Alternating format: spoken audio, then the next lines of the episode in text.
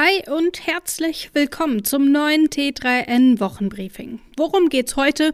Wir werfen einen Blick zurück auf das Apple-Event vom letzten Dienstag. Wir schauen uns die neuen Emojicons an und wir schauen mal, was da eigentlich zwischen Anonymous und Attila Hildmann abgeht.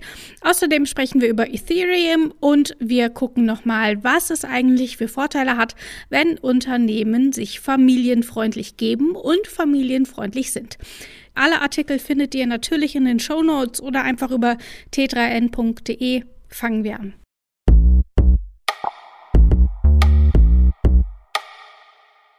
Woohoo, Apple-Event. Was waren die Erwartungen groß? Im Vorfeld der Apple-Präsentation wurde viel spekuliert.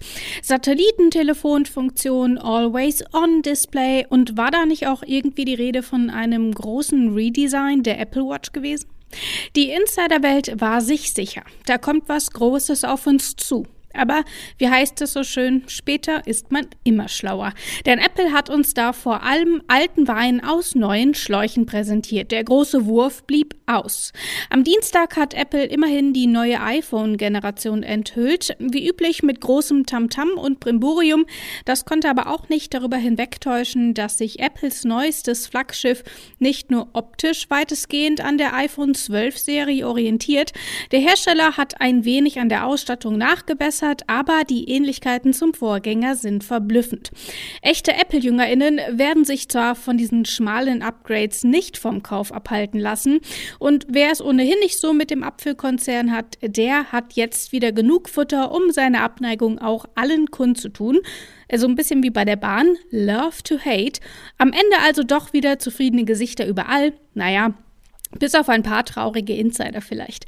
Aber auch für die gibt es Trost, denn eins ist ja gewiss, nach dem Apple-Event ist vor dem Apple-Event. Und für alle, die jetzt schon mehr wissen wollen, hat der Kollege Andreas Flömer alles Wichtige zum iPhone 13 zusammengepackt. Findest du auf t3n.de.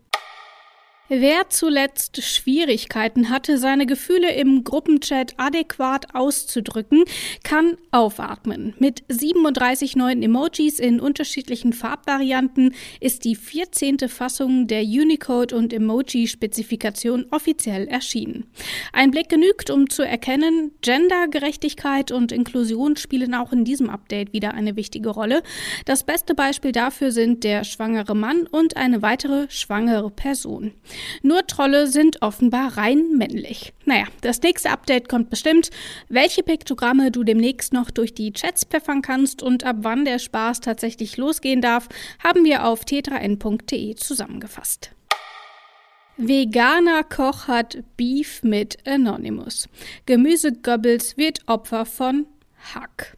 Diese Story lässt jedem Fan schlechter Wortspiele Freudentränen in die Augen schießen. Aber was steckt dahinter? Attila Hildmann, engagierter Corona-Leugner, hat Ärger mit dem Hacker-Kollektiv Anonymous. Seit Beginn der Pandemie verbreitet Hildmann bizarre Mythen über die Corona-Maßnahmen und Impfungen. Fast ebenso lang schwelt sein Konflikt mit Anonymous. Immer wieder kommt es zu einem Schlagaustausch.